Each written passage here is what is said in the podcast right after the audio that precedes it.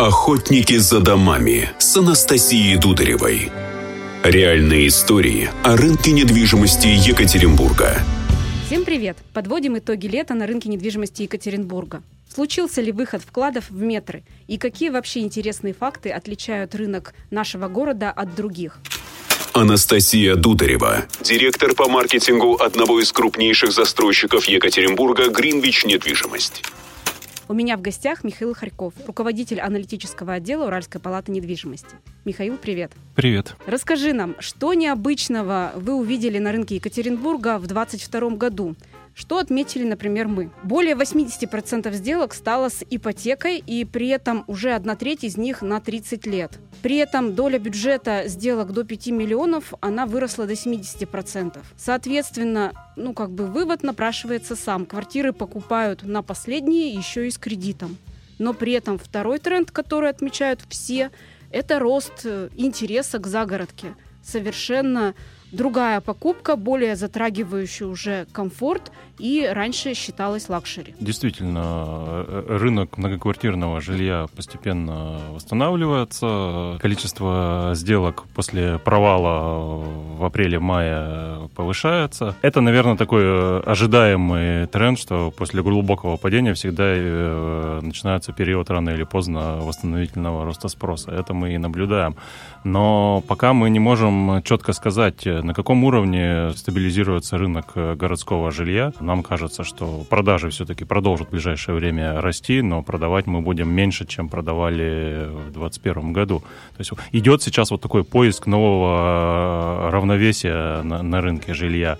И в этом процессе мы, мне кажется, будем находиться в ближайшие месяцы и столкнемся как с локальным всплеском активности, так и, возможно, еще каким-то локальным спадом. Но вот эта доля, которую недополучают многоквартирные дома, она ушла на загород? На самом деле, мне кажется, здесь тема загородки, она э, противопоставление загородки и города – она такая э, частично спекулятивная, потому что скорее есть группы покупателей, для которых э, приоритет либо там, либо там, а вот так вот, чтобы загородка оттягивала из города покупателей, и, и это было явным трендом, ну, мне кажется, об этом пока говорить еще рано. Другое дело, что рынок городского жилья, он очень э, узкий с точки зрения качества. Он не широко дифференцирован по номенклатуре квартир. У нас практически все жилье высотное. Ну, то есть не качество все-таки, а разнообразие, наверное. Ну, э, нет, качественные проекты отличаются, но это все равно квартира в большом жилом э, комплексе, как правило, в высотном комплексе. С точки зрения этажности выбор у покупателей крайне узкий. С точки зрения местоположения было бы логично предположить, что на окраинах города должно быть малоэтажное и среднеэтажное жилье. В центральной части высотная застройка. У нас же часто все это с ног на голову поставлено.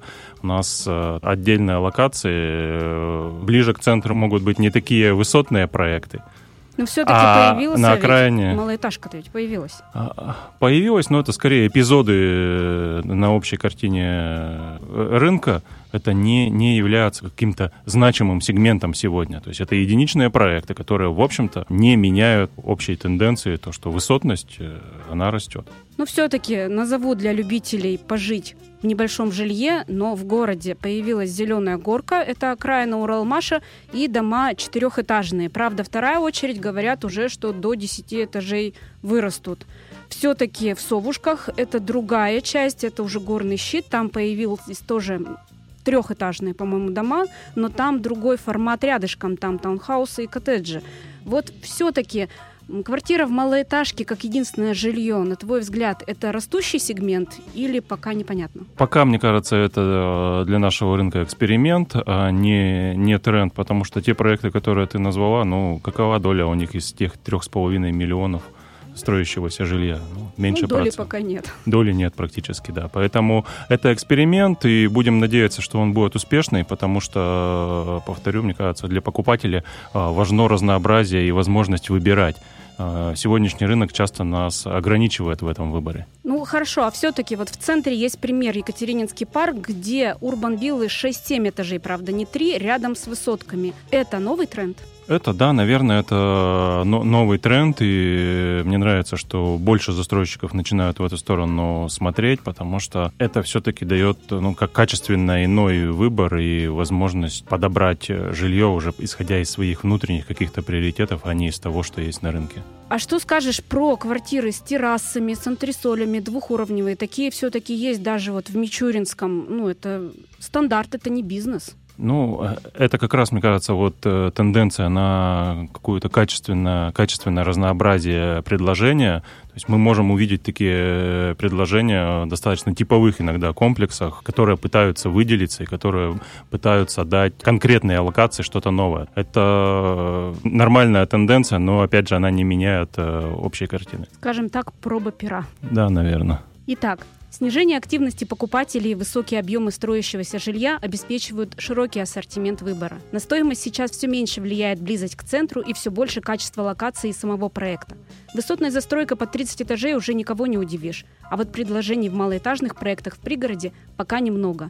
Все они представлены в сегменте стандарт – Городские же проекты, стартовав с комфортных четырех этажей, в новых очередях увеличивают этажность до 10. И все-таки в Екатеринбурге уже появились варианты квартир с антресолями, с террасами, двухуровневые. Будем следить за развитием малоэтажных проектов в нашем городе. Надеемся, что это новый тренд. Охотники за домами. За домами. За домами.